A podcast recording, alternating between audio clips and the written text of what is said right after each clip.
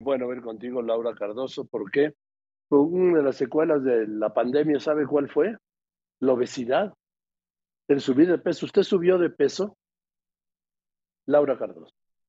En los dos años y medio que llevamos de pandemia, la tercera parte de la población mexicana subió de peso. El promedio de ese sobrepeso es de entre 8 y 10 kilogramos. Daniela Thomas es especialista en nutrición y detalla que antes del confinamiento el 74% de la población adulta ya tenía obesidad y 38% de los niños también enfrentaban esta condición.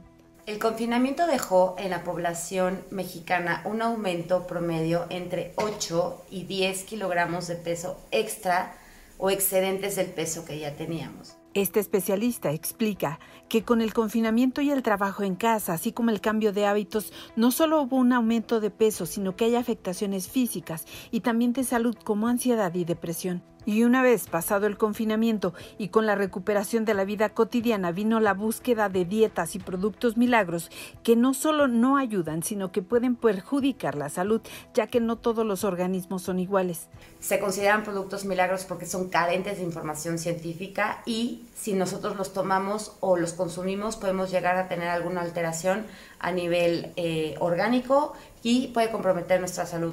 Daniela puntualiza que la respuesta al sobrepeso no está en Internet y si bien la falta de recursos es otro problema para tener una buena alimentación, sí se pueden suplir algunos alimentos por otros, además de que es recomendable hacer ejercicio. Y es que la situación que enfrenta México en materia de sobrepeso lo ubica en el número uno entre los países de América Latina con este problema. Fórmula Noticias, Laura Cardoso Tierra. Pues gracias.